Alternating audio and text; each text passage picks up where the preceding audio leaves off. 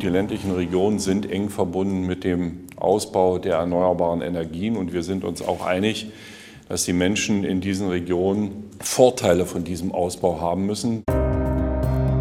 Ich denke, es ist auch wichtig, Ihnen hier meine Meinung zu dieser Durchführung des Volksentscheides zu geben. Aus Sicht der Geschäftsstelle und der Fristen, die wir vor uns äh, haben und das, was zu tun ist, gerade auch im Blick auf die Durchführung eben einer reibungslosen Wiederholungswahl, sehe ich hier ganz erhebliche Probleme. Ganz erhebliche Probleme hier, große Erwartungen dort, unterschiedliche Themen, unterschiedliche Befindlichkeiten. Ach ja, unterschiedliche Länder. Wir reden von Berlin und Brandenburg. Und äh, das wollen wir uns jetzt mal genauer anschauen. Sind das nur zwei Länder oder vielleicht auch zwei Welten, zwei Paralleluniversen? Gehören die eigentlich zusammen oder lieber doch nicht? Wir machen ein bisschen äh, Bundesländerpaartherapie und damit herzlich willkommen zur zweiten Folge unseres RBB24 Podcasts Spreepolitik. Ich bin Thorsten Gabriel. Hallo.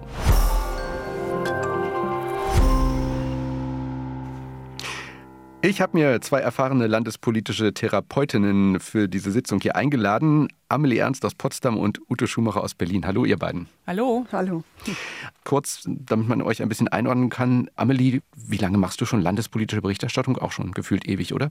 Ja, gefühlt ewig. Also konkret ungefähr 13 Jahre. Also ich bin eingestiegen in der landespolitischen Berichterstattung kurz vor der Landtagswahl 2009. Also es war die, wenn man sich erinnert, wo es dann eine rot-rote Koalition gab, erstmals in Brandenburg, mit Matthias Platzek damals als Ministerpräsident. Bei Ute, bei dir ist das ähnlich, da weiß ich, das, sind, das müssen 20 Jahre ungefähr sein, so ähnlich wie bei mir, oder? Ich habe nächstes Jahr tatsächlich Jubiläum, da wären es dann 20 Jahre in der Landespolitik. Ich habe angefangen äh, in der Wovereit-Zeit 2003 und habe also bislang drei Regierende erlebt und drei Farbkonstellationen auch als Regierungskonstellation. Also da kommt eine ganze Menge Erfahrung zusammen, aber eben auf der einen Seite aus, aus Potsdam, aus Brandenburg, auf der anderen Seite aus Berlin. Amelie, äh, wenn du an Berlin denkst, was hast du dann für ein Bild vor Augen? Irgendwie Hilfe, die überdrehten Großstädter oder wie ist das? Genau, nein, das ist die, äh, natürlich immer die große Metropole, die hier auch in die Politik immer wieder reinspielt und man ganz oft sich natürlich vergleicht oder auch abgrenzt und manchmal auch neidisch rüberschaut und manchmal sich natürlich so ein bisschen Mauerblümchenmäßig fühlt und denkt, naja, die Berliner kriegen wieder alles ab und hier ist wieder so Randgebiet, Speckgürtel natürlich ganz gerne oder noch weiter draußen. Das ist sehr ambivalent, das Verhältnis, würde ich sagen. Und bei dir, Ute, ist das äh, ähnlich? Also guckt man, wie, wie guckst du auf Brandenburg? Ich gucke auf Brandenburg immer wieder interessiert und stelle immer wieder fest, wie wenig ich davon weiß, obwohl ich ja schon lange, lange hier äh, wohne und viel auch in Brandenburg bin. Und trotzdem ist es so, dass ich immer wieder staune, wie doch teilweise wenig ich weiß und äh, wie auch teilweise dieses, ähm, wie soll man sagen, dieses Defizit nicht so richtig gefüllt wird. Also wir können das ja auch mal sagen, das ist ja auch bei uns eigentlich ein stetiges Thema in der Redaktion. Kommen die beiden Länder ausreichend vor? Wird das, was dort geschieht, ausreichend ähm, gewürdigt? Im Programm, auch hier im Podcast zum Beispiel, nun sind wir noch relativ jung, aber auch da ist das durchaus eine Herausforderung und genau deswegen haben wir auch gedacht, ja, da müssen wir mal, wir müssen reden. Aber wenn man das jetzt mal am Beispiel zum Beispiel dieser Woche aufhängt, also in Brandenburg, wir haben am Anfang den Ministerpräsidenten gehört, Dietmar Woidke, der hat sich zu erneuerbaren Energien äh, geäußert. Das ist ein ziemlich globales Thema, aber für Brandenburg ja nochmal ganz anders von Bedeutung als für Berlin, Amelie. Genau, also einerseits natürlich wegen der Lausitz, ne, Kohlegebiet und Schwedt eben bei der Frage, wie geht es mit der Pipeline weiter und dort mit der Raffinerie. Das ist natürlich ein ganz konkretes Thema, was in Brandenburg sicherlich anders spielt als in Berlin. Natürlich versorgt Brandenburg auch Berlin zum großen Teil mit Energie. Und dann natürlich im Konkreten auch auf der äh, Nutzerseite. Ne? Also wie geht es hier auch mit der, weiter mit der Energieversorgung? Das haben wir auch gehört. Was ist mit der Inflation? Wie kommen hier die Privatleute, die Firmen, die Vereine durch den Winter? Und eben, wie stellen sich zum Beispiel die Verkehrsbetriebe um? Das war eben auch ähm, Thema diese Woche, dass eben dort viel mehr auf äh, Erneuerbare umgestellt wird, auch in den Kommunen zum Beispiel, dass man wegkommt von Gas und Öl. Das ist sicherlich ein Bereich, das wird in Berlin sicherlich ähnlich diskutiert, weil man sich da komplett neu aufstellen will, um zukunftsfähig zu sein das äh, Thema Energiekrise und das Thema Geld natürlich extrem. Ähm, da hat die Koalition ja jetzt auch äh, Unterstützungsgelder beschlossen mit dem, mit dem letzten Nachtragshaushalt. Hat da ähm, immer sehr betont, äh, dass sie in die Lücken springen, die der Bund also offen lässt, dass sie da Unterstützung geben. Und das ist zum Beispiel so ein, so ein Punkt, wo ich dachte, hm, na, Brandenburg macht es doch auch, aber irgendwie klingt es da nicht ganz so wie soll ich sagen, nicht ganz so aufgeregt wie in Berlin. Ja, wie wird denn das in Brandenburg äh, wahrgenommen, wenn man jetzt mal, also ich orte mich jetzt auch als, als sozusagen ähm, Berliner, der da vielleicht Den auch... das alles nicht interessiert hier in Brandenburg. Ach, ja, das sag's ist schlimm, ruhig oder? ganz mal direkt. Ja, genau. Hm. Doch, nein, den das durchaus interessiert, den das vor allen Dingen aber auch umtreibt, wie man das hinkriegen kann, auch da eine, wie soll man sagen, ein Begegnen auf Augenhöhe hinzukriegen.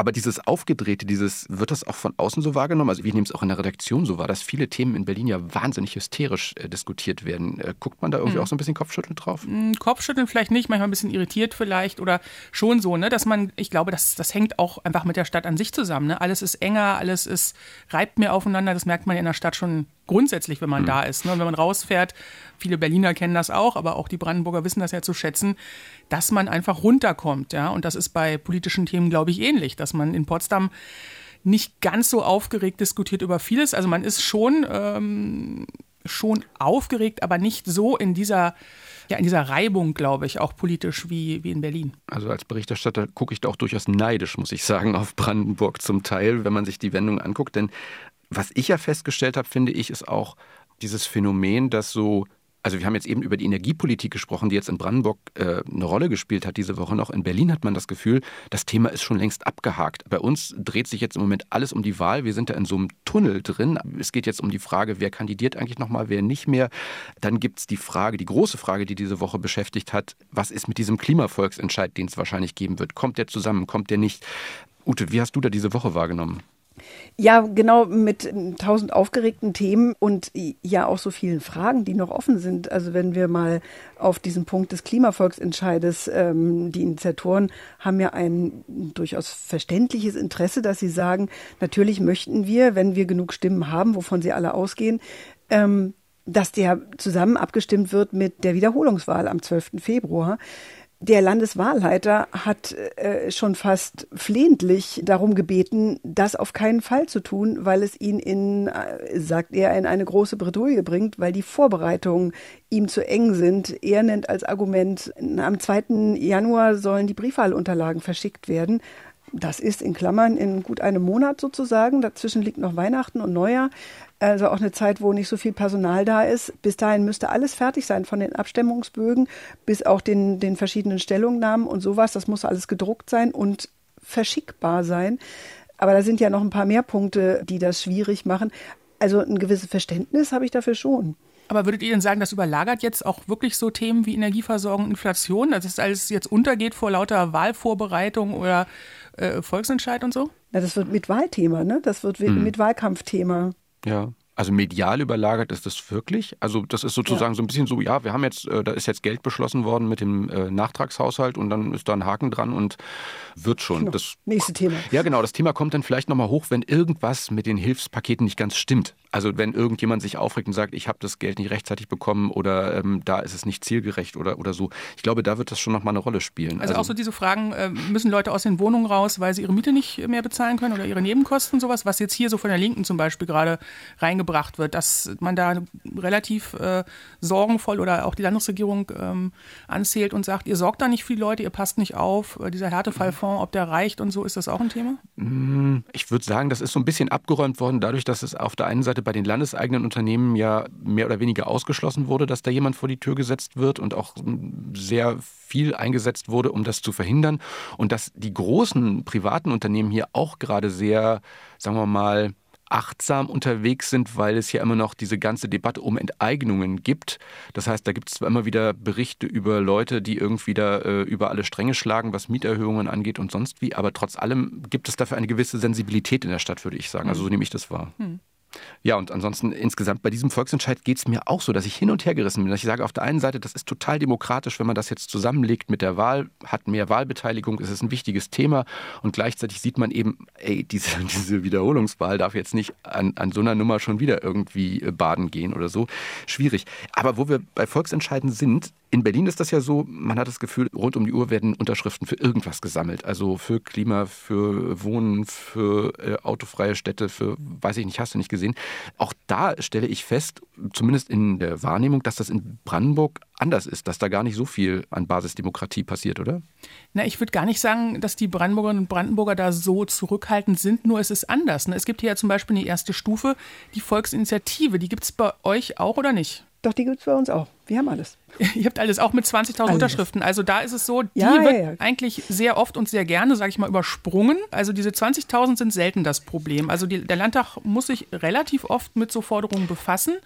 Und dann gibt es aber die nächste Stufe Volksbegehren und da mit 80.000, da ist es dann schwieriger, tatsächlich aus meiner Wahrnehmung auch, in Brandenburg diese 80.000 zusammenzukriegen. Und deswegen glaube ich auch wiederum, Stichwort enger Raum, Berlin, ne, kann man, glaube ich, auch einfach mal leichter sammeln, als immer, je mehr Unterschriften man braucht, durch Brandenburg zu tingeln und überall Leute zu aktivieren. Diese Mobilisierungsfrage. Genau, ist so, ja. genau. Ich glaube, das ist in Berlin leichter, weil selbst wenn ich in Berlin bin, sehe ich ja oft Leute, die mich ansprechen mit irgendeiner Liste. Und das passiert mir in Brandenburg sehr, sehr selten. Beim Volksentscheid muss man auch sagen, es gibt einen großen gemeinsamen, kann man sagen, der Berlin und Brandenburg, naja, nicht so richtig zusammengeschweißt hat. Aber ähm, das ist jetzt lange her. 1996 gab es ja die große Volksabstimmung, den großen Volksentscheid über die Frage, ob beide Länder fusionieren sollen. Wir können ja da mal noch mal reinhören, wie das damals war, davor und danach. Es geht um die wirtschaftliche Zukunft unserer Region. Ein gemeinsames Land schafft die Wachstumsimpulse für so dringend benötigte neue, zukunftssichere Arbeitsplätze. Wir haben uns bemüht, aber das Zukunftsprojekt ist an Brandenburg gescheitert. Ich sehe keine Möglichkeit, in absehbaren Zeiträumen diesen Versuch zu wiederholen. Ja, verbotene Liebe, ne? Genau. Also für die, äh, für, für die Jüngeren sei gesagt, das erste war Eberhard Diebken, Langzeitregierender in Berlin, der das damals maßgeblich auf dieser Seite mit angeschoben hat. Und das andere war Manfred Stolpe, der, der große Landesvater in der Nachwendezeit in, in Brandenburg, ja. Aber er sollte Recht behalten, muss man sagen. Ja, und ich glaube, die Stimmung hat sich seitdem auch nicht wirklich groß geändert. Also vielleicht nicht mit dieser ganz traurigen Musik wie am Schluss, aber dass hier jetzt irgendwelche Stimmen wären, die sagen, Mensch, also mit Berlin zusammen, das wär's doch, äh, die habe ich auch wirklich lange nicht oder wenn ich sa sage, eigentlich noch nie gehört. Habe ja den Eindruck, in Berlin sind sie so langsam auch versiegt. Also ähm, Berlin hat ja äh, lange noch äh, irgendwie immer mal wieder nachgefragt. Der ähm, regierende Bürgermeister Klaus Wowereit damals sagte dann irgendwann dann aber auch, also jetzt hat er so lange als geschmückte Braut am Traualtar gestanden und, und immer gewartet und geguckt, ob nicht doch jemand kommt. Und jetzt hat er auch keine Lust mehr. Also ich habe den Eindruck, so langsam hat sich das Gefühl auch durchgesetzt, dass, ähm. Also ich glaube, man hat sich schon vor der Ehe auseinandergelebt, ja. Und manchmal ist es auch besser, wenn man einfach getrennte Wege geht. Viele wissen, wovon wir sprechen. Und da ist es, glaube ich, ich habe nicht den Eindruck, dass das jetzt, äh, ich weiß nicht, ob ihr es anders seht, ob das eine romantische Beziehung wäre, die wir jetzt forcieren sollten. Was ich ja immer so ein bisschen skeptisch sehe oder kritisch sehe, es ist ja auch damals daran gescheitert, dass die Brandenburgerinnen und Brandenburger irgendwie das Gefühl hatten, sie werden von einem übermächtigen Land Berlin irgendwie überrollt. Aber eigentlich ist es doch so, was die Formalien angeht, genau andersrum. Berlin verliert doch seinen Status als ein Bundesland. Das heißt also, all das, was man hier noch so selber machen kann, ginge ja in Zukunft gar nicht mehr. Also ist das vielleicht auch eine unberechtigte Sorge? Ich glaube tatsächlich, die ist berechtigt. Ja, der Status wäre ein anderer, aber äh, die Zahlenverhältnisse wären die gleichen. Ne? Also wir haben knapp vier Millionen Berlinerinnen und Berliner und zweieinhalb Millionen Brandenburgerinnen und Brandenburger. Und natürlich würden alle Gremien ähm, entsprechend besetzt werden. Und da wär, wären dann halt mehr Berlinerinnen und Berliner normalerweise in der Abstimmungsrunde, ob jetzt in einem gemeinsamen Parlament oder in irgendwelchen Ausschüssen.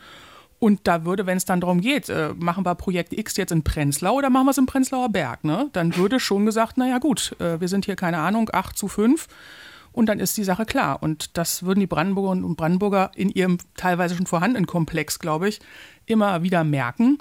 Und das wäre für die Beziehung, glaube ich, auch keine äh, gute Sache. Wobei der Kampf ja, ähm, wenn es zwei Bundesländer ist, genauso da ist. Also ne, dann, dann konkurrieren halt zwei Bundesländer, die auch überhaupt nicht äh, im Ansatz äh, Rücksicht aufeinander nehmen müssten. Denn Sie wissen, bei der nächsten Wahl sind Sie nur, nur im Sinne von ausschließlich den Wählern in Brandenburg beziehungsweise in Berlin verpflichtet. Also ich glaube, es würde nur funktionieren. Ja, aber ich glaube, es würde nur funktionieren, wenn wirklich äh, auch rein bevölkerungstechnisch das sozusagen anders verteilt wäre. Also wenn man nicht diesen großen Kern und diese große Stadt in der Mitte hätte, sondern wenn es, keine Ahnung, wie in Nordrhein-Westfalen wäre, ne? wo man viele relativ große oder gleich große Städte hätte. Es würde sich so ein bisschen ja, wirklich verteilen in die Fläche. Aber so wird es, glaube ich, immer diesen Magneteffekt haben und ähm, und alles zieht dahin, ja, auch die Brandenburger und Brandenburger zieht es dahin oder die Studierenden, die in Berlin wohnen wollen und nicht in, obwohl sie in Frankfurt studieren oder in Potsdam. Und das wird sich, glaube ich, durch so eine Fusion überhaupt nicht auflösen lassen. Könnte es aber mit kluger Politik möglicherweise verhindert werden? Man könnte auch sagen, ich meine, wir erleben das hier. Berlin platzt aus allen Nähten und eigentlich müsste es ja so sein, dass irgendwann dann auch mal die weiter entlegenen Regionen davon profitieren, dass Leute eben sagen, danke, also ich habe genug von der Stadt zum Teil passiert es ja, die Leute ziehen ja raus und wir erleben ja auch die Preissteigerungen direkt im Speckgürtel. Aber könnte man nicht einfach auch auf Brandenburger Seite mehr dafür tun, dass der Rand besser profitiert von einer Stadt? Ich überlege, was könnte das sein? Also äh, gewisse ja, Infrastruktur, Steuer, ne? steuerliche also, Dinge wären das. Ne? Infrastruktur zusammen müsste man wieder mit Berlin natürlich denken. Da müsste aber auch in Berlin ein Interesse daran haben, ne? dass bestimmte S-Bahn-Linien rausführen oder dass die Bahn hinfährt oder dass wirtschaftliche Ansiedlungen eben nicht in Berlin stattfinden. Und äh, da wird wahrscheinlich auch die Berliner Wirtschaftsförderung sagen, nee, also wir möchten schon, dass die Projekte in Berlin sind, natürlich, und nicht in Brandenburg. Aber immer haben sie auch nicht die Wahl. Also wir sehen, Tesla ist eben vor die Tore der Stadt gezogen. Ob mhm. sie wussten, dass sie von der, von den Toren der Stadt sind, ist eine andere Frage. Aber mhm. zumindest das ist ja ein Punkt, wo man sagen kann, da profitieren in gewisser Weise beide Städte. Aber das könnte man auch jetzt schon machen. Also ich glaube, da braucht es keine Fusion. Ne? Also da mhm. müsste, könnte man sagen, ja, wir versuchen das ja jetzt mit der neuen parlamentarischen Konferenz, die ja auch noch nicht so, würde ich jetzt mal sagen, der große Wurf war bisher. Vielleicht zur Erklärung. Also es gibt eine parlamentarische Konferenz, die beide Landtage, also Abgeordnetenhaus und Potsdamer Landtag äh, einberufen haben, wo man eben diese Zusammenarbeit intensivieren will. Mein erster Gedanke war auch, ach du liebe Zeit, neuer ja. Arbeitskreis. genau, den, den, denselben Gedanken hatte ich ehrlich gesagt auch und dachte dann, ach naja, nun gib ihnen doch mal eine Chance.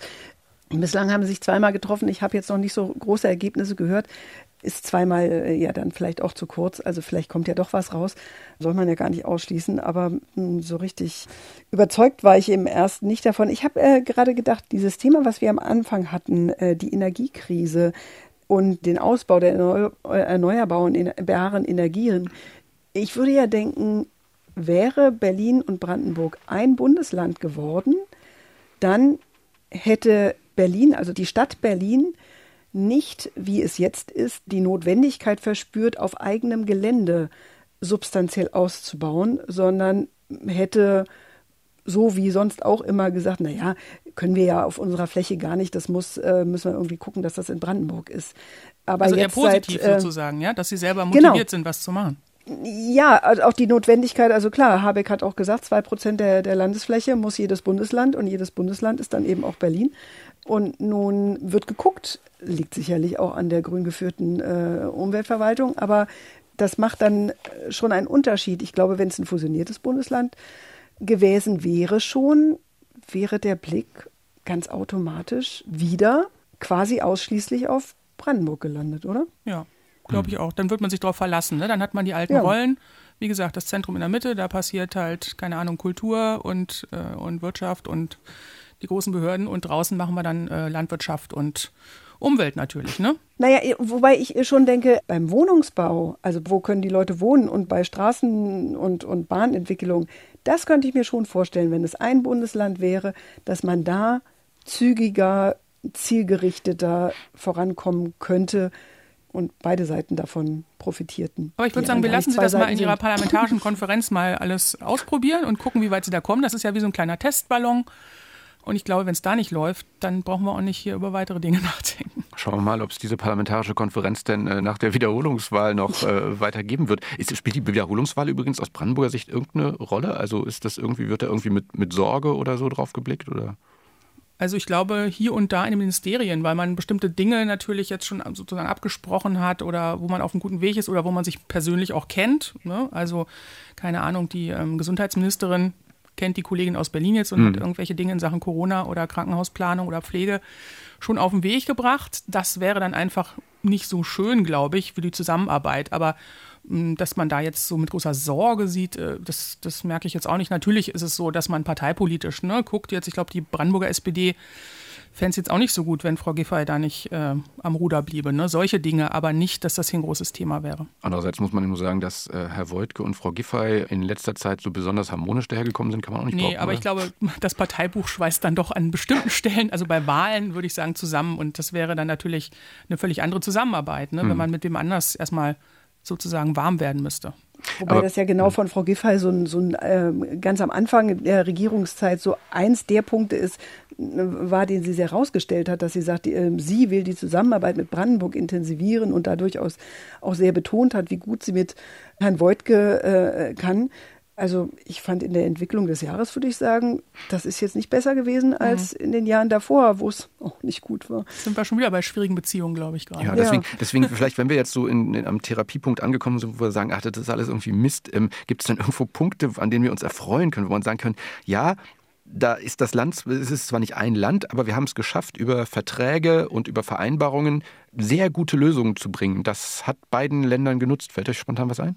Naja, äh, genannt wird an der Stelle ja immer die, die Fusion von einigen Gerichten, ne, die, die dann nicht in jedem Land äh, sind.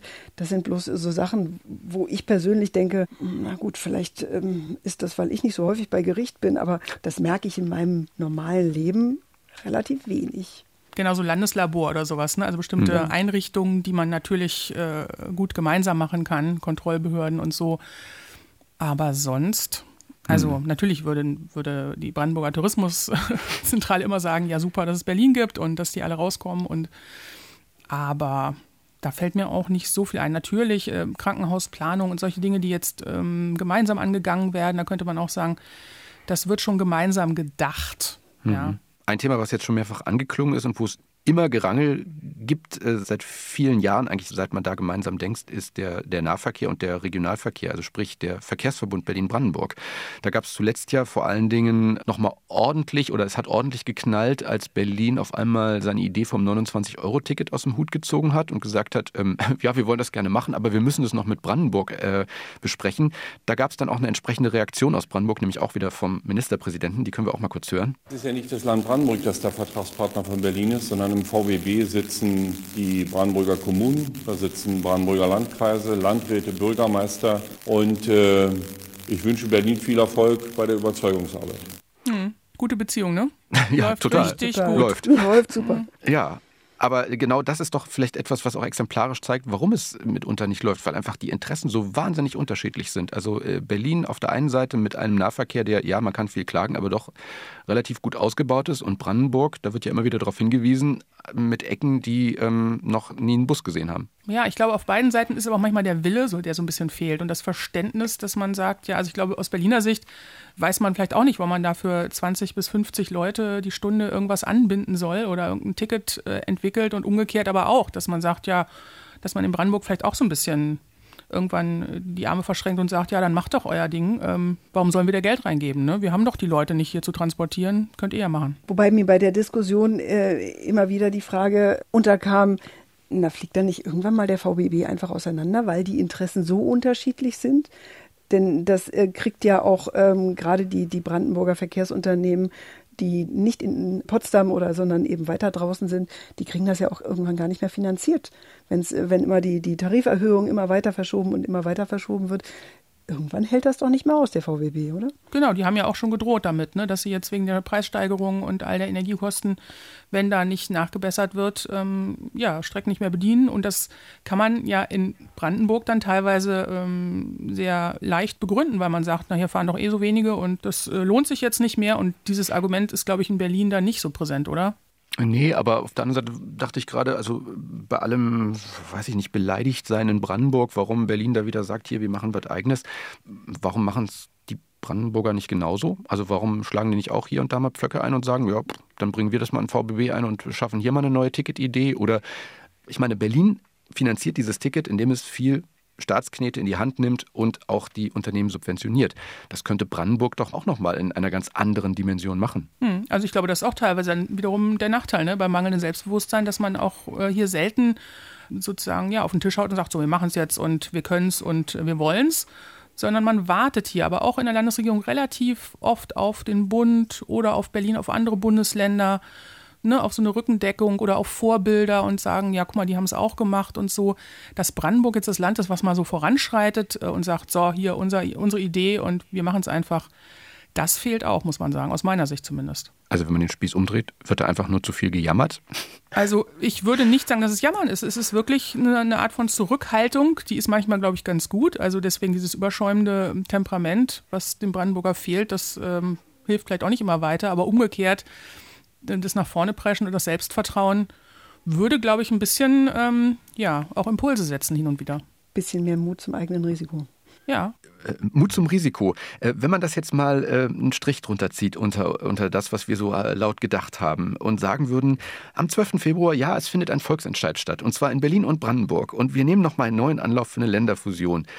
Wie würdet ihr euch denn entscheiden? Ich glaube, mir ganz klar, wenn man schon durchhört, ich, aus Brandenburger Sicht würde ich da nicht Ja ankreuzen da, wie gesagt, gucken wir mal, wie so die anderen ähm, Gremien zusammenarbeiten, nicht nur die Parlamentarische Konferenz, sondern auch andere. Und dann mal gucken und dann vielleicht nochmal drüber nachdenken, wenn das gut funktioniert in bestimmten Bereichen. Aber im Moment, glaube ich, ist da diese Sorge, dass, dass Berlin äh, Brandenburg mehr oder weniger runterdrückt bei Entscheidungen, bei mir auch ähm, die, die dominiert. Ute, bei dir? Hm, interessante Frage. Habe ich noch nicht drüber, also habe ich jetzt etwa 30 Sekunden drüber nachgedacht. Also ich hätte überhaupt nichts dagegen, wenn, wenn das ein fusioniertes Bundesland wäre. Trotzdem muss ich sagen, also ich habe im Moment nicht den Eindruck, dass das das ist, was wir unbedingt brauchen, diese Fusion dieser beiden Bundesländer. Insofern, wahrscheinlich würde ich eine Münze werfen. Nee. Äh, ich glaube, ich würde, ich würde mit Nein stimmen. Ja, dann lassen wir das mal so stehen. Wir haben ja gesagt, wir machen eine kleine Therapiesitzung, also ähm, Gesprächstherapie, soweit steht's. Ähm, würdet ihr dann jetzt als vorläufige äh, Diagnose ziehen, das ist irgendwie nicht richtig heilbar? Also ich würde das, wenn man es auf eine Beziehung äh, sieht, äh, sagen, naja, wir können ja Freunde bleiben, das ist sozusagen der Status, wir können ja Freunde bleiben, dann gucken wir mal eben, wie man miteinander so umgeht. Ähm, auch im echten Leben passiert es ja dann doch auf lange Sicht, dass man dann irgendwann sich vielleicht doch wieder zusammenfindet. Ah, also insofern nicht heilbar, man soll ja niemals nie sagen. Aber mittelfristig sehe ich es nicht als ähm, heilbar. Und ich finde, Freundschaft ist ja auch was Tolles, ne? Also ja. man muss ja nicht immer gleich in so eine feste Beziehung gehen, wenn man erstmal guckt, wo es zusammen passt, was man so zusammen machen kann, dann ist das doch auch was wert. Und alles weitere kann sich ja noch entwickeln, würde ich mal sagen, als Therapeutin. Und man muss vor allen Dingen eines miteinander reden und äh, die Probleme auf diesem Wege ausräumen und dann vielleicht auch mehr einander zuhören, überhaupt den Menschen mehr zuhören. Das ist so ein Gedanke, der stammt gar nicht von mir, sondern das ist ein Archivschmanker, mit dem ich diese Debatte jetzt hier gerne beschließen möchte. Und zwar also, wir schreiben das Jahr 2006. Das ist zehn Jahre nach der gescheiterten Länderfusion. Da hat Inforadio den damaligen äh, brandenburgischen SPD-Fraktionschef Günter Baske im Inforadio interviewt und ihn eben auch gefragt, ja, soll es nochmal einen neuen Fusionsanlauf geben? Und dann irgendwann in diesem Gespräch äh, sagte er das Folgende. Darauf aufbauen kann man natürlich dann auch sagen, okay, dann lasst uns doch einen Termin festlegen. Aber ich glaube, dazu sollten wir erstmal ein paar Umfragen durchführen und vielleicht ein bisschen tiefer dem Volk aufs Maul, aufs Maul hauen, äh, Entschuldigung, aufs Maul hören. also ich dachte mir, das lassen wir jetzt einfach mal so stehen und äh, ja und auch eine Beziehung, die auf Gewalt aufgebaut ist. Ich glaube, das, das, ist, ist keine gute Idee und äh, das, ich, ich habe da kein gutes Gefühl bei dieser Zweckehe. Ja, in diesem Sinne haben wir für heute mal allen genug aufs Maul gehauen. Ich danke euch beiden sehr herzlich für diese therapeutischen Einschätzungen und Diagnosen. Das waren Amelie Ernst aus Potsdam und Ute Schumacher hier aus der Berliner Redaktion Landespolitik. Danke euch. Tschüss. Tschüss, danke. Nächste Woche gibt es hier eine neue Folge der Spreepolitik. Ähm, und wenn Sie die nicht verpassen wollen, dann abonnieren Sie doch unseren Podcast am besten in der ARD-Audiothek. Dort äh, nicht aufs Maul, sondern auf die Glocke hauen. Und danke fürs Zuhören, sagt Thorsten Gabriel.